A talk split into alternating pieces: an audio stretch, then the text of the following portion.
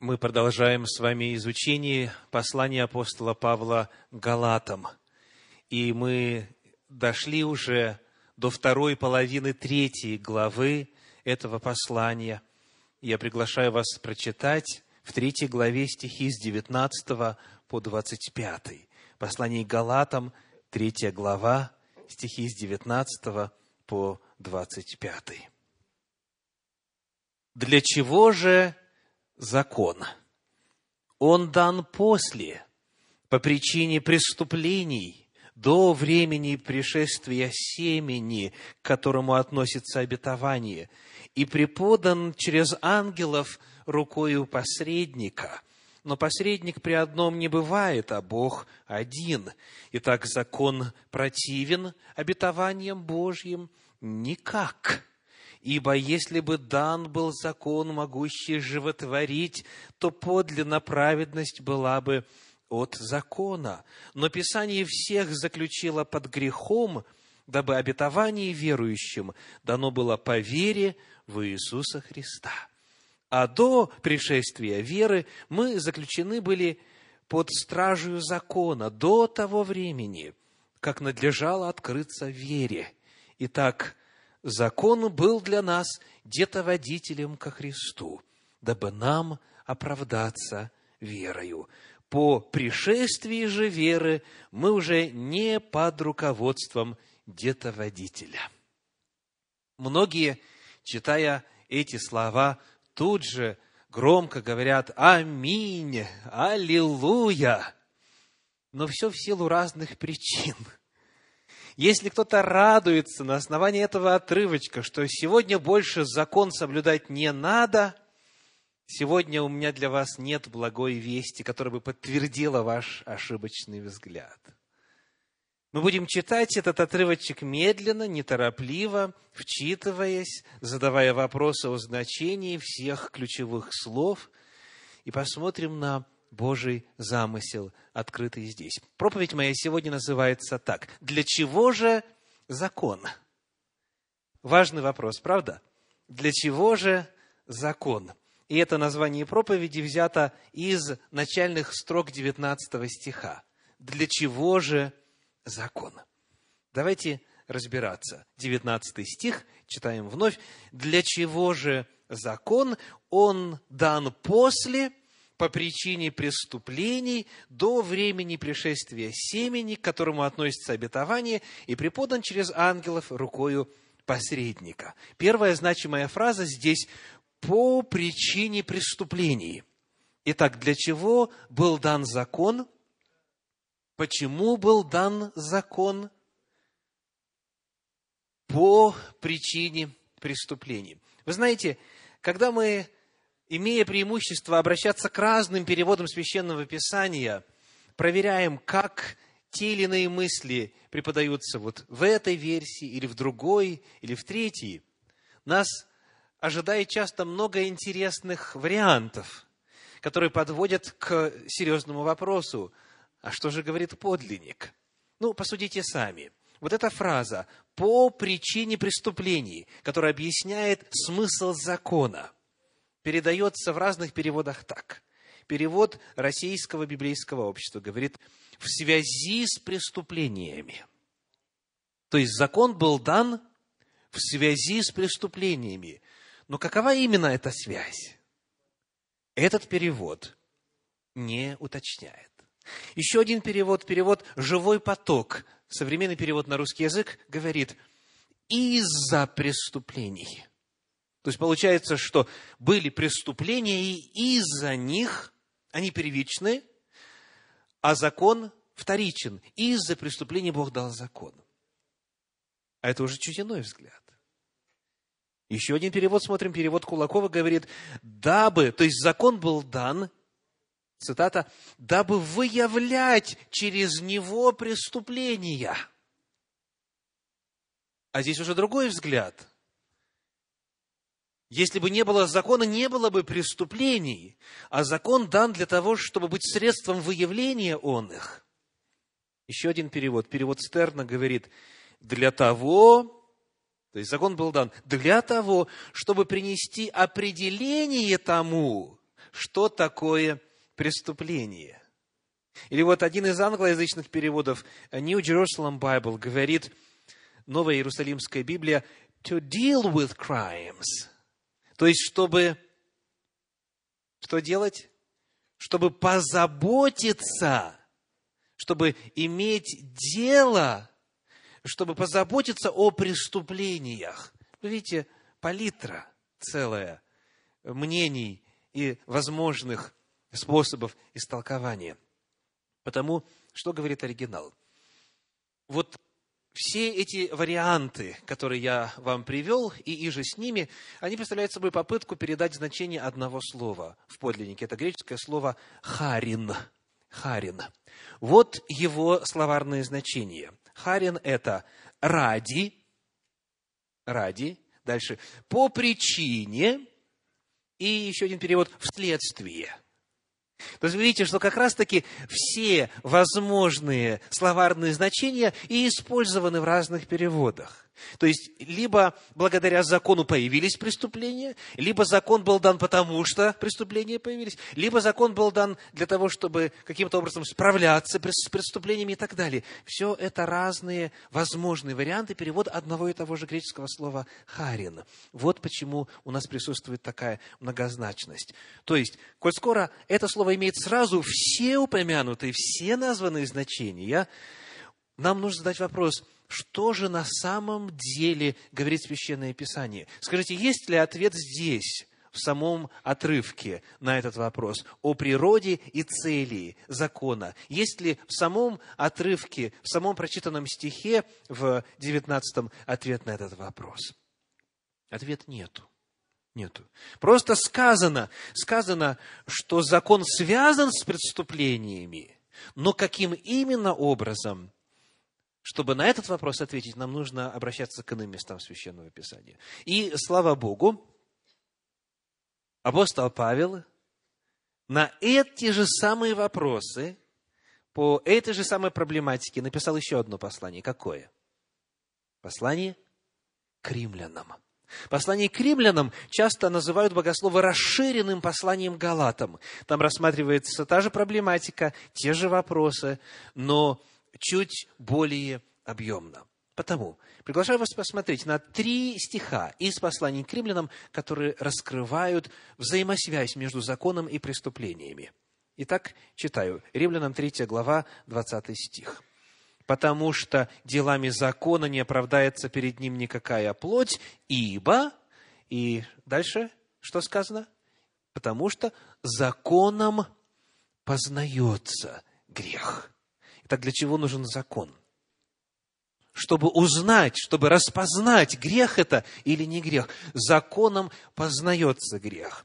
Далее, в пятой главе послания к римлянам, стих 20, римлянам 5, 20 говорит, «Закон же пришел после, и таким образом умножилось преступление».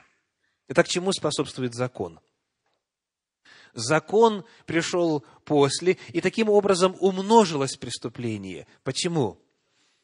Потому что преступления стали осознаваться. Чуть раньше в этой пятой главе сказано, ибо и до закона грех был в мире. Грех был в мире всегда, сразу после грехопадения. Но когда нет закона, человек не понимает, что он преступник. А когда закон приходит, таким образом увеличивается преступление – не в том смысле, что закон каким-то образом подталкивает человека на грех, как некоторые ошибочно полагают, а в том смысле, что человек обретает новую меру осознания греховности своей и греховности поступков, которые он уже и так совершает. И теперь еще яснее в седьмой главе послания к римлянам, седьмом стихе, римлянам 7, 7. Что же скажем? Неужели от закона грех? Если бы вдруг кому-то такая мысль пришла, еретическая – Неужели от закона грех? И какой ответ? Никак. Помните ли вы, что означает слово «никак»? В подлиннике это самая сильная из возможных в греческом языке форма отрицания. И потому разные переводы передают по-разному. «Не приведи Господь», «Да запретит Господь», «Ни в коем случае», «Ни при каких обстоятельствах». То есть, даже и не допускайте такой мысли – Итак, Неужели от закона грех? Никак. А вот теперь цель закона. Но я не иначе узнал грех, как посредством закона. Ибо я не понимал бы и пожелания, если бы закон не говорил «не пожелай». Мы бы никак не знали, что что-то является грехом, говорит апостол Павел, если бы не было закона. Итак, что означает в мысли апостола Павла вот это слово «харин»? Каким образом оно соединяет закон и преступление? Он говорит о том, что благодаря закону мы узнаем, что такое преступление. Благодаря закону у нас есть определение добра и зла мы не знали бы о том, что нечто является грехом, если бы не было закона. Я не иначе узнал грех, как посредством закона. Потому первая цель закона заключается в том, чтобы указать на грех. Первая цель закона заключается в том, чтобы дать определение греху. У каждого, к сожалению, есть свое понятие о грехе. Я убежден, что вам приходилось слышать слова людей, далеких от Библии и от Священного Писания, и от Церкви, от Бога в принципе, когда они говорят о себе так я хороший человек. И дальше что называют? Почему он думает, что он хороший человек? Потому что никого не убил. Слава Богу за это. Аллилуйя. Потому что дальше что? Почти не воровал. Так по-крупному не... Только у государства воровал, да? Да, в колхозе почти не воровал, число прелюбодеяний близится к нулю и так далее. То есть человек говорит, я хорош, свят, хоть сейчас бери на небеса. Но чем больше человек начинает смотреть в зеркало закона, а именно так закон представлен, зеркало в послании Иакова, тем больше и отчетливее он теперь начинает давать себе верную оценку. Итак, законом познается грех. Дальше еще одна очень значимая фраза в 19 стихе 3 главы послания к Галатам. Я читаю снова. «Для чего же закон? Он дан после, по причине преступлений, говорит синдальный перевод, до времени пришествия семени, к которому относится обетование». Вот эта фраза очень горячо любима очень многими. Закон дан, сказано, что? До времени. Закон дан до времени пришествия семени, то есть до времени пришествия Иисуса Христа. Аллилуйя, да? Повод возрадоваться. То есть, иными словами, раньше у нас было зеркало, раньше у нас было мерило, а теперь Иисус Христос пришел, и, слава Богу, мерила нет. Да? То есть, представляете, Бог нечто раньше называл мерзостью. Например, нечестность, волшебство, колдовство, нарушение законов интимной жизни. Он называл мерзостью нечистую пищу. Он называл мерзостью ложь. А теперь вот пришел Иисус Христос, и все это перестало быть мерзостью. Да? Вы уже слышали, наверное, не раз историю о той самой африканской принцессе, которой европейский торговец подарил зеркало. Она всю жизнь знала о себе, что она красавица. Как у нас на Руси говорят, писаная красавица. И тут она вдруг увидела какую-то страшную физиономию в зеркале. Впервые в жизни увидела зеркало, и в нем кого? Вот точно так же некоторые реагируют на закон. Закон обличает, закон показывает истинное состояние дел, закон указывает на грех, и она в сердцах, в злобе на торговца, как брякнет этим зеркалом озимь, и снова стала красивая. Да? Ну, задумайтесь. Если Бог что-то называл грехом, если Бог что-то называл мерзостью, скверной, если Он что-то говорил, обозначая это как грех, то неужели природа материи поменялась? Неужели греховная человеческая природа поменялась? Неужели строение организма свиньи поменялось? Неужели теперь противоестественные интимные сношения стали естественными? Скажите, что означает фраза «закон был дан до времени пришествия семени»? Апостол Павел здесь высказывает лишь тезис, он его не объясняет. И потому, дорогие, нам нужно читать дальше. В рамках сегодняшнего отрывка он нам объяснит, что означает, что закон был дан до времени, в каком смысле, для кого он был дан до времени. Но надо читать дальше. Рано возглашать «Аллилуйя, слава Богу, теперь не нужно закон соблюдать». Еще рано, потому что мысль апостола Павла еще не закончилась.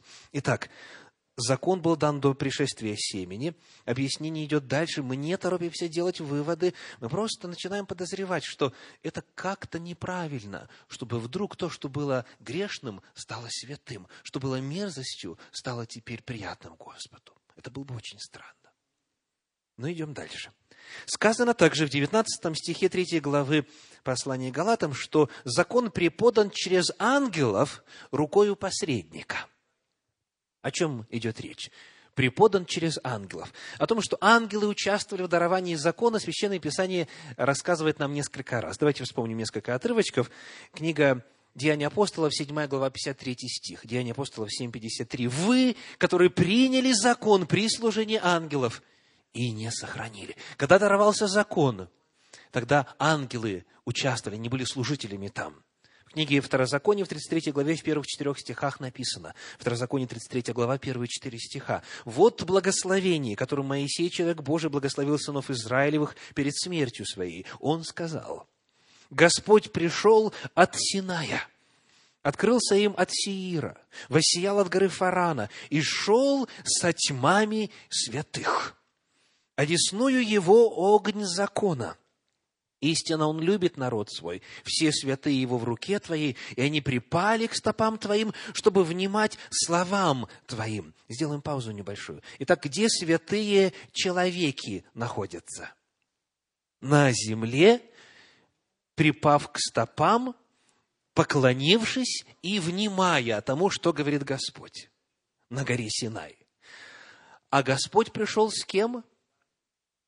Господь шел со тьмами святых. То есть, идя к горе Синай, Бог шел со тьмами святых, и Он пришел, и во время дарования закона, восприемники закона, они слушали Его.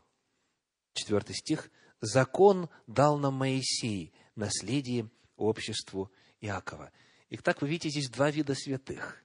Кто такие святые, которые шли вместе с Богом, когда Он даровал закон? Это как раз ангелы.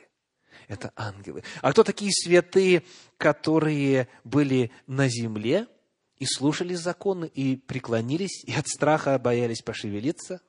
Это народ Божий, это люди Божии. Закон дал Моисей, наследие обществу Иакова. В пятой главе книги Второзакония, в первых пяти стихах рассказывается о роли Моисея в качестве вот этого посредника. Так мы разобрали первую фразу. Закон был дан при служении ангелов, при служении ангелов, или преподан через ангелов, множественное число. А теперь сказано рукою посредника, рукою посредника. Пятая глава книги Второзакония, первые пять стихов. «И созвал Моисей весь Израиль и сказал им, слушай, Израиль, постановления и законы, которые я изреку сегодня в уши ваши, и выучите их, и старайтесь исполнять их». Господь Бог наш поставил с нами завет на Хариве. Не с отцами нашими поставил Господь завет сей, но с нами, которые здесь сегодня все живы. Лицом к лицу говорил Господь с вами на горе из среды огня. Я же стоял между Господом и между вами в то время, дабы пересказывать вам Слово Господа, ибо вы боялись огня и не восходили на гору. Итак, Моисей был кем? Посредником. И вот эта фраза «рукою посредника» описывает именно Моисея. Дальше читаем во второй книге Паралипоменон, в 34 главе 14 стих. Вторая Паралипоменон 34, 14. «Когда вынимали они серебро, принесенное в дом Господень, тогда Хелкий священник нашел книгу закона Господня, данную рукою Моисея». Итак, о чем идет речь? О Торе Господней, о книге закона, о книге завета. Он нашел книгу закона Господня, данную, то есть записанную рукою Моисея. Итак, когда Господь пришел с небесных просторов, чтобы дать свой закон, тогда между Богом и народом был посредник. Это был Моисей. И в этом славном событии участвовали и ангелы Господни, которые сопровождали и служили во время процесса дарования закона. Мы одолели с вами 19 стих 3 главы послания к Галатам. Теперь идем дальше, стих 20. Короткая фраза. «Но посредник при одном не бывает, а Бог один». Когда нужен посредник? Когда есть одна сторона другая сторона, и они друг с другом напрямую или не могут, или не в состоянии общаться. Вот тогда нужен посредник. При одном, если есть только одна сторона, которая самостоятельно, самочинно, по своей инициативе делает что-то, посредник не нужен. Посредник нужен, когда есть две воли, две стороны. Так вот, Посредник при одном не бывает, а Бог один. О чем идет речь? Давайте вспомним чуть более широкий контекст. Что здесь сравнивает апостол Павел? О чем была наша прошлая проповедь? Он сравнивает, каким образом был опыт завета в дни Авраама и опыт завета в дни Моисея. Скажите, сколько было сторон, когда Бог давал закон на горе Синай? Был Бог с его ангелами, был народ, вышедший из рабства, и нужен был посредник Моисей. Сколько было сторон, когда Бог давал обетование Аврааму? Одна сторона. То есть Бог сам по своей воле напрямую, не дожидаясь согласия Авраама или каких-то заверений со стороны Авраама, он сказал, «Мною клянусь». Я сам прохожу между рассеченными тушами животных, о чем мы говорили в прошлый раз. Божий завет о Христе, Божий завет о семени, Божий завет о спасении, он абсолютно безусловный. Это не зависит от Авраама или любого его потомка по вере или по плоти. То есть, Апостол Павел показывает разницу между тем, как был дан завет во времена Авраама, в опыте Авраама завет о Христе, завет о спасении. Бог был там один. Авраам никаких обязательств не давал в контексте заключения завета. И как завет был дан во времена Моисея. Был с одной стороны Бог, с другой стороны народ. От народа ожидался отклик, они сказали, будем поступать и будем послушны. И там был посредник, был человек Божий, Моисей, который удостоился подняться на гору. Итак, 20 стих напоминает нам разницу между заветом во времена Авраама и заветом во времена Моисея. Идем дальше. 21 стих 3 главы послания Галатам. Галатам 3, 21. Итак, закон противен обетованиям Божьим, и наш известный и любимый у апостола Павла ответ. Никак. То есть он задает вопрос, есть ли противоречие между спасением во Христе, этим заветом, который дан был Аврааму, безусловно, и заветом, который был заключен во времена Моисея. Закон данный 430 лет спустя, он противен обетованиям Божьим? И ответ – категорически нет. Никоим образом. Как мы читали в прошлый раз, закон, явившийся спустя 430 лет, не уничтожает обетование, ничего не меняет в обетовании. Еще раз, дорогие, между законом Божьим и спасением во Христе Иисусе нет никакого противоречия или соперничества. Закон не противен обетованиям Божьим. Никоим образом, никогда, говорит апостол Павел, не допускайте себе подобные мысли, что между ними есть конфликт. Нет, его нету. Они служат разным целям. Дальше сказано, потому что если бы дан был закон, могущий животворить, то подлинная праведность была бы от закона. Если бы Бог когда-то сказал, что закон дает жизнь, а тут вдруг сказал, нет, Иисус Христос дает жизнь, то тогда это можно было бы сравнивать. Как американцы говорят, мы должны сравнивать что с чем? Apples with apples, яблоки с яблоками и oranges with oranges, да? Мы не можем сравнивать яблоки с апельсинами. Чтобы сравнивать, необходимо сравнивать явления одного порядка. Так вот еще раз. Если бы где-то когда-то Бог представил закон как жизнедатель, если бы в действительности закон давал жизнь, а потом открылось бы, что Иисус дает жизнь, и его опыт, и его служение и спасение в нем, то тогда был бы конфликт. Но такого конфликта быть не может. Почему? Потому что спасение во Христе и соблюдение закона – это не сравнение яблок с яблоками или апельсинов с апельсинами. Это сравнение апельсинов с яблоками. Это явления совершенно разные. Совершенно разные. Еще раз, если бы дан был закон, могущий животворить, то подлинная праведность была бы от закона. Но закон на это не способен. Но постойте, кто-то, возможно, вспомнит, внимательный читатель и слушатель, и зритель. Разве в третьей главе не сказано было, что закон связан с жизнью? Давайте вспомним. Третья глава, 12 стих. 3, 12. «А закон не по вере, но кто исполняет его, тот жив будет им». Разве не дает закон жизнь? Скажите, утверждает ли 12 стих, что закон дает жизнь? Нет, не утверждает. Сказано, кто исполняет его, тот жив будет им. Если человек соблюдает закон, он не умрет. А мы задаем вопрос какой? Как получить жизнь? Двенадцатый стих задает вопрос, как не умереть, как сохранить жизнь. Если ты соблюдаешь закон, а закон – это матрица мироздания, как мы выяснили, закон рассказывает, как жизнь устроена, если ты верен постулатам закона, ты не умрешь.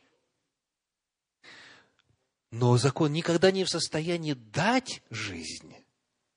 Еще раз, в 21 стихе сказано, если бы дан был закон, могущий животворить, то есть дословно давать жизнь, Закон никогда не может дать жизнь. Это не противоречие, это два разных вопроса. Давать жизнь с одной стороны и сохранять жизнь с другой стороны. Жизнь дает кто? Бог, только Бог. Жизнь вечную в том числе дает только Бог. А закон рассказывает о том, как эта жизнь устроена. Закон раскрывает, по каким принципам и правилам жизнь протекает. Ну, приведем иллюстрацию ученые открыли, что оказывается, аппендикс имеет в теле функции. Вы слышали об этом, да? Раньше мы его считали по наущению эволюционистов чем? Это был атовизм или это был, как там еще одно, рудимент – рудимент. То есть, значит, он не используется, да? Его, его, его только Бог э, оставил, чтобы вырезать. То есть, и, и была тенденция в медицине, чтобы просто вот вырезать, да? Или была тенденция, чтобы гланды вырезать сразу же, чтобы потом позже с ними не это самое, не, не сражаться. Оказывается, все нужно. Оказывается, все нужно. Так вот, Одно дело, что ученые раскрыли механизм работы, и теперь нам рассказывают, а, аппендикс выполняет такую-такую-то функцию. это будет что? Это закон. Вот мы раскрыли формулу, мы раскрыли законы. Но совершенно другое дело. Взять отрезанный аппендикс, вставить его на место и благословить так, чтобы аппендикс дальше продолжал жить. Есть разница? Это разные совершенно вопросы. 12 стих говорит о том, что если соблюдает человек закон, то тогда жизнь, данная от Бога, будет продолжаться.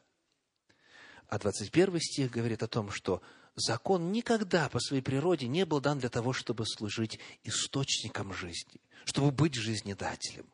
Нет, жизнь вечную и жизнь нынешнюю закон не может дать. Только лишь Бог есть источник жизни. Итак, как мы отвечаем на вопрос, для чего же закон? Итак, для чего же закон? Первый ответ какой? Чтобы показать греховность человека. Вот это первый ответ. В рамках этого отрывочка. Чтобы показать греховность человека. Чтобы показать греховность человека. Послушайте комментарий Стерна – который он оставил в своем э, Евангелии, в переводе Стерна с комментариями. Начиная со времени Моше и до прихода Иешуа, Тора содействовала росту самосознания народа. Ну, теперь по-русски. Начиная со времени Моисея и до прихода Иисуса, Пятикнижье содействовало росту самосознания народа. То есть закон открывал, что есть грех чтобы люди сопрягали свои понятия с Божьими понятиями, чтобы они начинали видеть реальность так, как видит ее Господь. Читаю теперь 22 стих, 3 глава послания к Галатам, стих 22. «Но Писание всех заключило под грехом, дабы обетование верующим дано было по вере в Иисуса Христа». Здесь начинает раскрываться второй ответ на вопрос, для чего же закон. Сказано, Писание всех заключило под грехом. Ну, давайте поговорим немножко о значении слова «заключило». Заключило. Например, Послание к римлянам, 3 глава, 19 стих сообщает. Римлянам 3, 19. «Но мы знаем, что закон, если что говорит, говорит к состоящим под законом, так что заграждаются всякие уста, и весь мир становится виновен пред Богом. То есть, когда закон выполняет свою первую функцию, дает определение греху, он, продолжая действовать, говорит, а что же теперь должно быть с этим грешником? Что делает Писание? Заключает. Заключает. Помещает в заключение. Потому что закон говорит о том, что ты виновен, человече. Ты думал, что у тебя, возможно, все нормально, раз ты лучше твоего соседа. На самом деле ты весьма и весьма грешен. Дальше, еще один отрывочек, послание к римлянам, 11 глава, 32 стих, где используется в подлиннике то же самое слово «заключило». 11.32 сказано, «Ибо всех заключил Бог в непослушание, чтобы всех помиловать». Всех заключил Бог в непослушании. Ну, давайте попытаемся э, прояснить еще раз. Во-первых, для чего же закон? Быть мерилом греха. Каков второй ответ? Для чего же закон? Чтобы человека осудить. Он не просто служит в качестве справочника, а у этого справочника есть соответствующие статьи наказания – он не просто говорит, да, ты грешен, он также провозглашает что? Возмездие за грех – смерть. Потому вторая функция закона, вторая цель закона заключается в том, чтобы поместить человека под стражу, объявить его виновным, чтобы он оказался в темнице, чтобы он оказался в местах лишения свободы. Писание всех заключило – под закон. Ну и вот теперь вопрос. Скажите, как, в принципе, можно выйти из темницы? Ведь не нравится быть в темнице, да? Как выйти из темницы? Есть, в общем говоря, два пути. Первое – освобождение.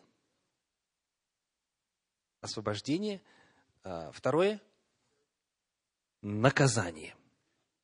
Два пути. Освобождение и наказание. Ну, давайте вот что мы напомним, что в правовой системе Библии нету пожизненного заключения. В правовой системе Библии, в принципе, нету на пять лет посадили, или на семь, или даже на год. Нет.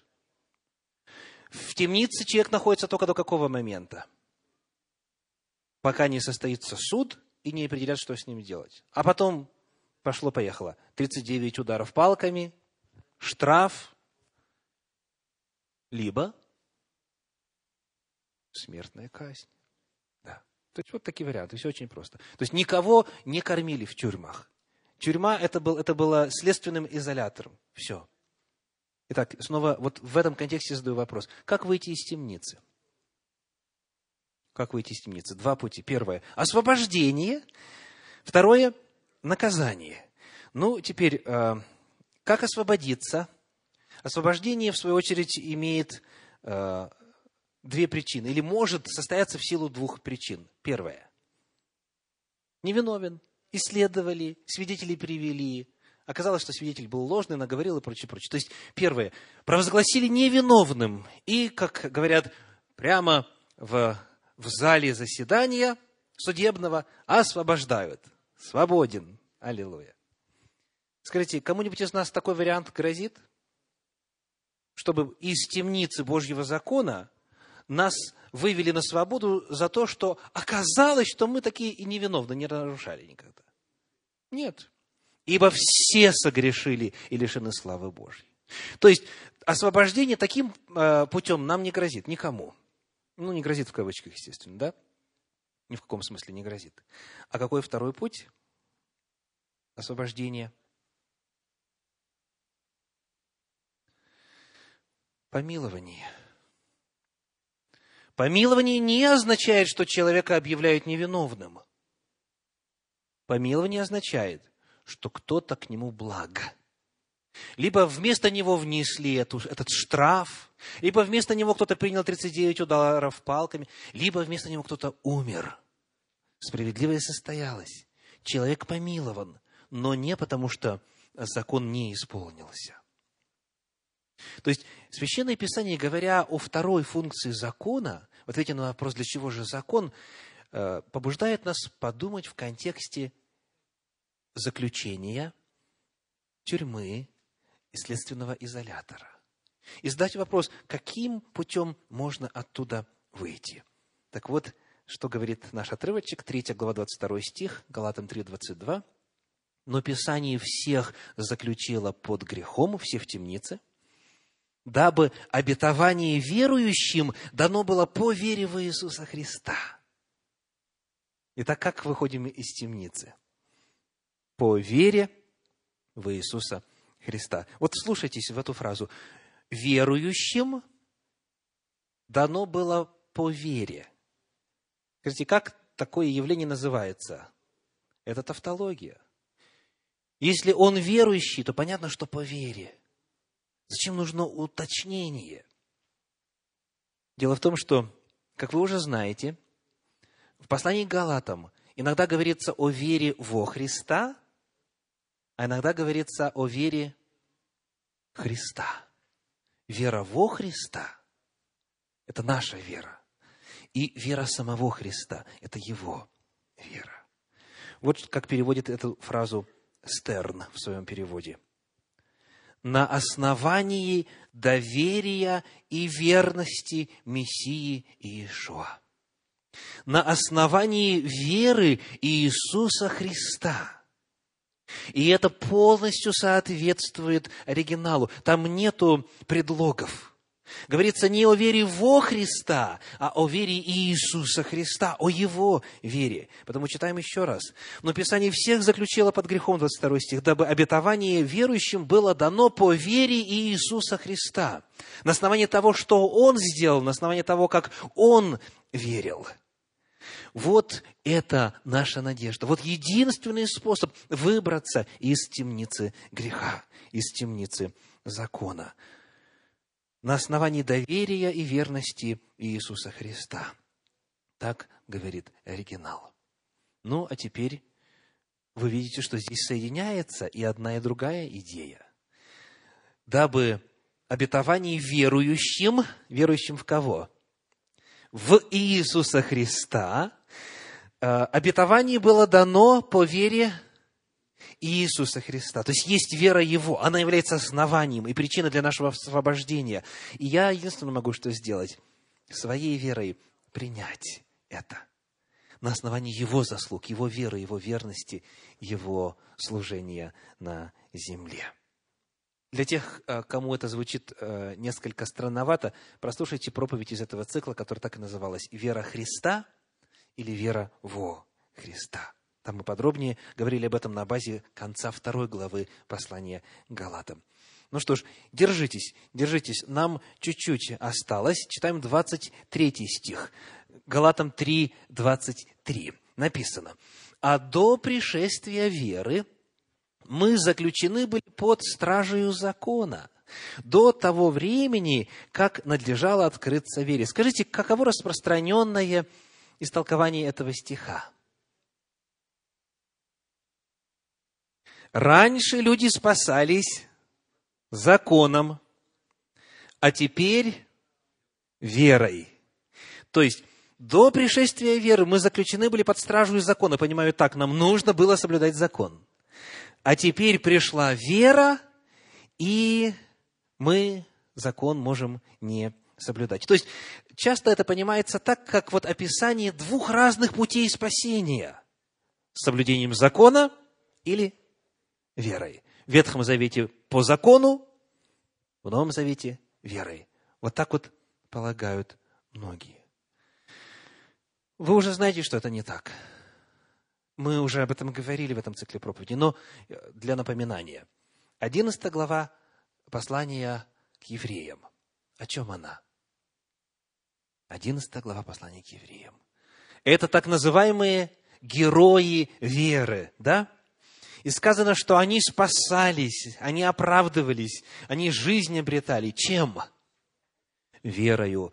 Верою Авель принес жертву лучшую.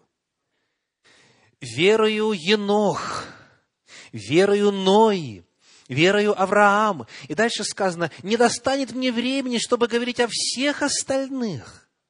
Если человек когда-то оправдывался перед Богом, если человек когда-то спасался, то только лишь верою, никогда ничем иным более. Иного пути нету только лишь верою. Потому это распространенное понимание никак не может быть принято здесь. Никак не может быть принято. Тем более, дорогие, что перед этим апостол Павел сказал, итак, закон противен обетованиям Божьим, закон противен э, спасению во Христе Иисусе. Никоим образом, никогда их не противопоставляйте. О чем же идет речь тогда? Фраза, которую нам нужно сейчас разобрать, это пришествие веры. Сказано, до пришествия веры, до пришествия веры мы заключены были под стражу закона. Что это означает, пришествие веры? Раз мы знаем, что вера уже была, уже в первой семье она засвидетельствована, уже в семье Адама и Ева она была, что тогда может означать фраза «пришествие веры»? Кто подскажет? Спасибо. В действительности речь идет о вере Иисуса Христа – вот именно о той вере, о которой говорилось ранее в 22 стихе. О вере Иисуса Христа. Не во Христа, а именно Его вере шла речь. У нас здесь параллель. В 19 стихе используется слово «пришествие», и в 23 и 25 стихе 3 главы используется слово «пришествие». Давайте вспомним. 3 глава, 19 стих, Галатам 3, 19. Для чего же закон? Он дан после, по причине преступлений, до времени пришествия чего? Семени, то есть пришествия Иисуса Христа. Слово «пришествие» здесь описывает семя. Пришествие описывает Иисуса Христа, обетованное семя жены. А теперь в 23 стихе говорится «до времени пришествия веры». И в 25 стихе давайте посмотрим, 25 стих – до пришествия же веры. один и тот же глагол, одно и то же слово описывает пришествие семени, с одной стороны, а потом дважды пришествие Иисуса Христа. Почему? Потому что это одно и то же. Речь идет именно о пришествии, о появлении, о демонстрации веры Иисуса Христа. Когда пришло обетованное семя – Тогда была продемонстрирована вера Иисуса Христа, на основании которой, благодаря заслугам совершенного повиновения и верности Богу и закону Божию, мы можем быть спасены. Речь идет именно о пришествии веры не как нового способа обретения спасения, а как пришествие веры Иисуса Христа. Давайте вспомним, что об этом говорится в 12 главе послания к евреям в первых двух стихах. Евреям 12 глава, первые два стиха. «Посему и мы, имея вокруг себя такое облако свидетелей, свергнем себя всякое бремя и запинающий нас грех, и с терпением будем проходить предлежащие нам поприще, взирая на начальника и совершителя веры Иисуса, который вместо предлежавшей ему радости претерпел крест, пренебрегший посрамление и восел одесную престола Божья. Итак, как называется Иисус здесь? Начальник и совершитель веры. Чьей веры? Вот той самой единственно спасительной веры, которая на протяжении всей истории Земли является уникальной, он начальник и совершитель веры. Никто никогда так не верил до него, и никто никогда не будет так верить после него. Он был единственный, кто полностью удовлетворял всем требованиям закона Божьего. Он был единственный, кто был верен всему открытому в Священном Писании. Он был единственный, кто проявил верность. Он начальник и совершитель. Вот о чем идет речь. И это во времени было явлено только в первом веке нашей эры, когда пришло семя жены, когда пришла вера, вера Иисуса Христа. Итак, для чего же закон? Первое. Чтобы показать греховность человека. Каков второй ответ на этот вопрос?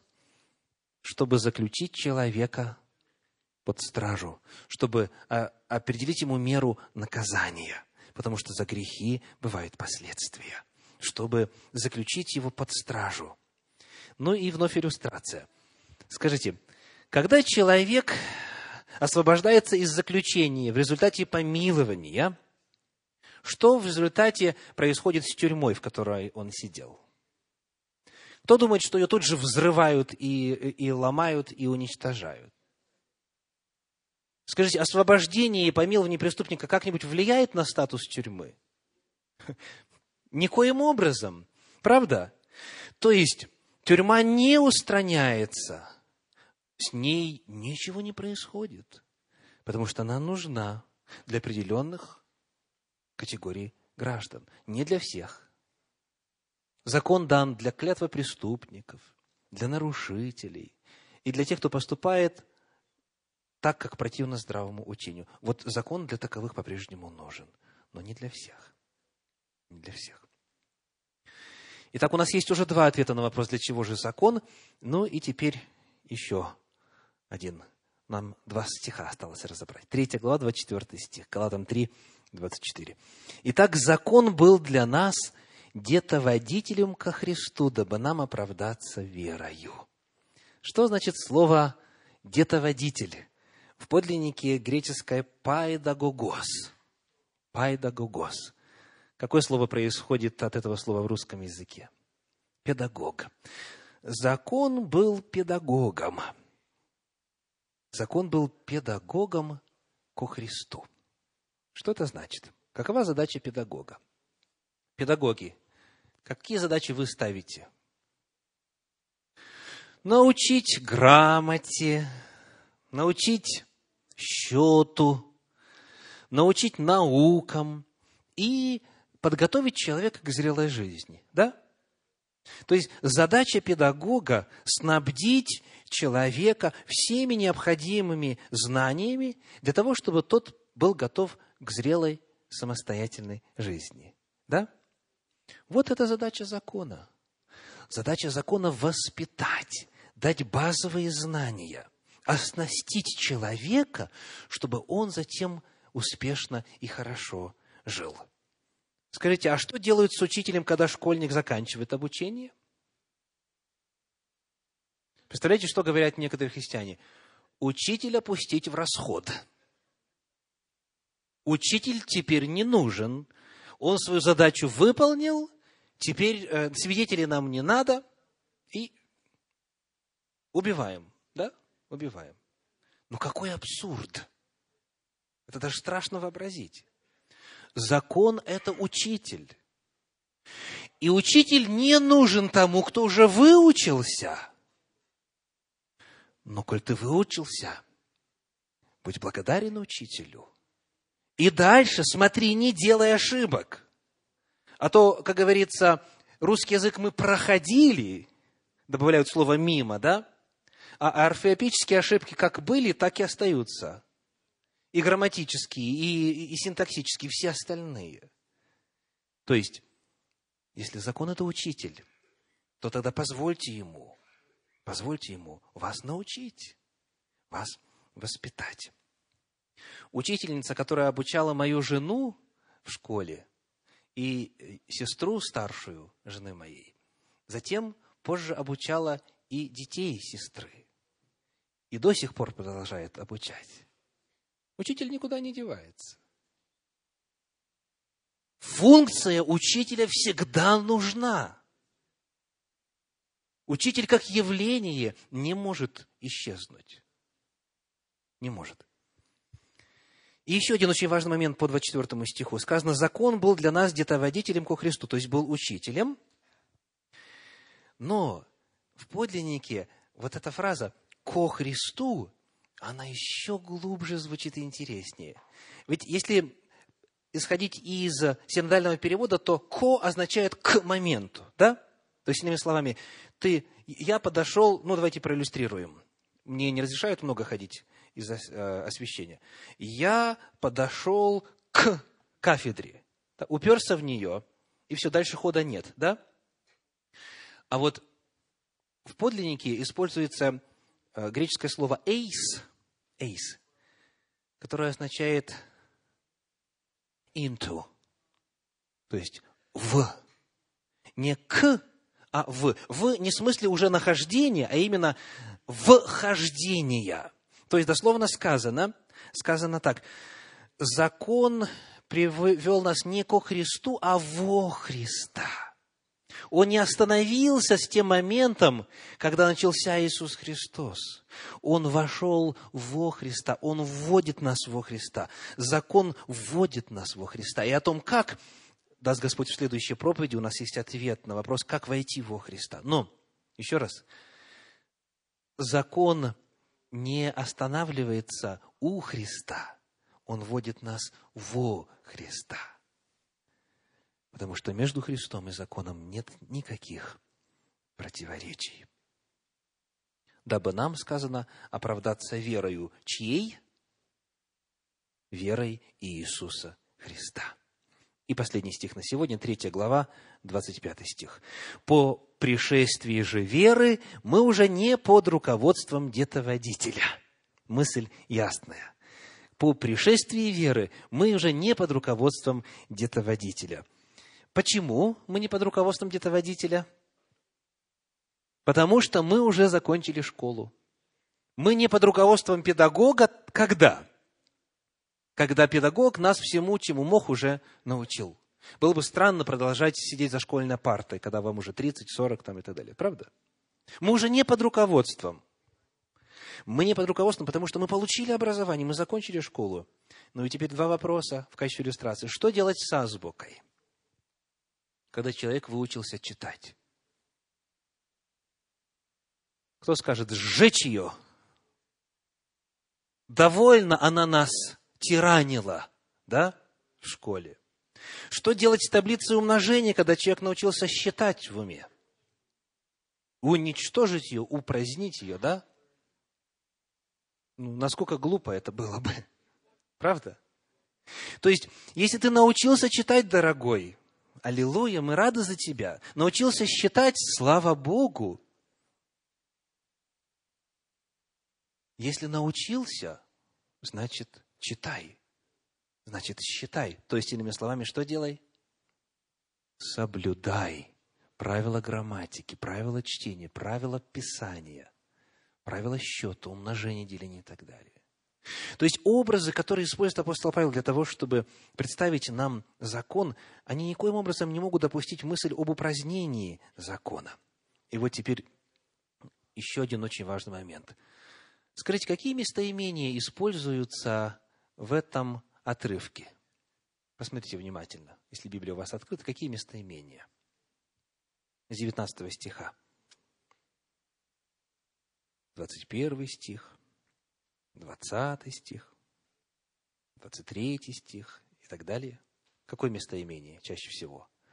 Мы, 23 стих, мы заключены были под стражей закона. Закон, 24 стих, был для нас, детоводителем ко Христу, дабы нам оправдаться верою, 25 стих. По пришествии же веры мы уже не под руководством детоводителя, а вот в 26 стихе, что? Ибо все вы сыны Божии. Используются разные местоимения. Ну, вы знаете, как говорят, они это совсем не мы. Или наоборот, мы это не они. Кто это такие мы? И кто такие они? Кто такие мы, кто такие вы? В этом послании. Напрягитесь еще чуть-чуть, и мы скоро одолеем отрывок. Мы. Вот определение понятия «мы». Галатам 2 глава, 15 стих. Галатам 2, 15. Мы по природе иудеи, а не из язычников грешники. Кто такие мы? Может быть, даже вовсе и не вы. Мы по природе иудеи. Вот кого описывают. А не они, мы это не они, мы не из язычников грешники. Вопрос, дорогие, вопрос. Для кого закон был детоводителем ко Христу? Только лишь для иудеев. То есть имеется в виду для тех, кто родился, будучи иудеем, или кто присоединился к народу Божию. Вот для них закон был детоводителем, а для язычников, разве он был детоводителем? Они о нем и не знали, они его нарушали, как говорится, и, и духом, и сном. Никак его вообще, никакой стороной не знали, не жили по нему, не принимали. Они были чужды закона. Потому говорить, закон был для нас где-то водителем ко Христу, могут только те, кто в действительности жил по закону. А в контексте первого века нашей эры это только лишь иудеи, уверовавшие в Иисуса Христа. Вот для них в действительности закон был где-то водителем. Он ввел их во Христа. Они получили образование, они выучили, чем алиф отличается от бет, и шин, и сын, и так далее. Они все буквы еврейского алфавита выучили, и законы, и правила им был дан аттестат зрелости, и они вошли во Христа. Но это не касалось язычников по плоти. Это не касалось тех, кто никогда не жил в Боге. И если вы изучите, сейчас мы не будем на это время посвящать, как играет местоимение «мы» и «вы» в третьей главе послания к Галатам, для вас откроется удивительная картина. Ну, хотя бы чуть-чуть. Э, третья глава, первый стих. «О, несмысленные галаты! Кто прелестил вас не покоряться истине? Вас, у которых пред глазами предначертан был Иисус Христос, как бы у вас распятый». Второй стих. «Сие только хочу знать от вас, через дела ли закона вы получили Духа или через наставление вере?» Это кто? Это бывшие язычники. Они никогда закона не соблюдали. И апостол Павел напоминает им, через дела ли закона вы получили Духа? Нет, вы поверили в Иисуса Христа. То есть вы – это язычники, мы – это иудеи. Потому возвращаемся. Когда сказано, закон был для нас путеводителем ко Христу, это относится к тем, кто знал закон. Они, иудеи, прошли через обучение закона. И потому для них фраза «до времени» имеет смысл. Закон был педагогом до времени, потому что они выпустились. А скажите, для, для тех, кто не выпустился еще из школы, кто и первого класса не начинал, что им делать? Библия говорит, что делать. Деяния апостолов, 15 глава, стихи с 19 по 21. Деяния апостолов, 15 глава, с 19 по 21. Посему я полагаю не затруднять обращающихся к Богу из язычников, а написать им, чтобы они воздерживались от оскверненного идолами, от блуда удавленной крови, и чтобы не делать другим того, чего не хотят себе. То есть, когда люди обращаются из язычников, то для них есть в начале пять базовых заповедей. Вот нужно вот на это согласиться. Это минимальный уровень. Но смотрите, что дальше написано. Ибо причина, потому что причина вот этой заповеди, это постановление Иерусалимского собора. Ибо закон Моисеев от древних родов по всем городам имеет проповедующих его и читается в синагогах каждую субботу. Этот стих является частью решения апостолов о том, что делать с язычниками. Итак, что с ними делать? Принимать, когда есть минимум необходимый, а затем обучать еженедельно, каждую субботу, как жить на земле, уже обретя спасение. Ты уже спасся верой Христа, ты вызволен из темницы, ты поверил в жертву Иисуса Христа и принял веру Спасителя – ты спасен. Не по делам нашим, которые бы мы сотворили, а по Божьей благости, по Божьей благодати. Ты спасен. А теперь тебе нужно жить в ожидании Дня Господня. И благодать Господня, спасительная, она учит нас, чтобы мы, оставивши всякую похоть, и всякие беззакония, и всякие скверные дела, жили по законам Божьим. Что делать им? Что делать язычникам? Ответ. Спасайтесь по вере, присоединяйтесь к обществу Господню и начинайте учить азбуку. Итак, в действительности, в истории народа Божия, в истории народа израильского, можно выделить период, когда закон был дан в письменном виде, официально, и он ввел их во Христа. Но далеко не все этим путем прошли. Господь призывает нас увидеть разницу между обретением спасения по вере и жизнью по закону. Итак, для чего же закон? Первый ответ у нас какой? Чтобы показать греховность человека. Для чего же закон? Второй ответ, чтобы заключить человека под стражу, чтобы определить ему наказание. Третий ответ, чтобы научить его жить праведно, чтобы научить его азбуке, чтобы он впитал в себя это, как говорят на Руси, как дважды два четыре, чтобы это было естественно, чтобы ему не нужно было в справочник заглядывать всякий раз, чтобы чувства навыкам приучились к развлечению добра и зла. Он должен получить аттестат зрелости. То есть, третий ответ, чтобы научиться жить праведно. И последний ответ какой? Чтобы привести ко Христу, чтобы ввести человека во Христа. Потому что закон приводит человека в единение с Иисусом Христом. Вот это главные ответы на вопрос, для чего же закон, данные в прочитанных нами стихах 3 главы послания апостола Павла Галатам. И для тех, кто выдержал и не потерялся по дороге, и не а, совершил еще более страшных грехов, звучит слово «Аминь».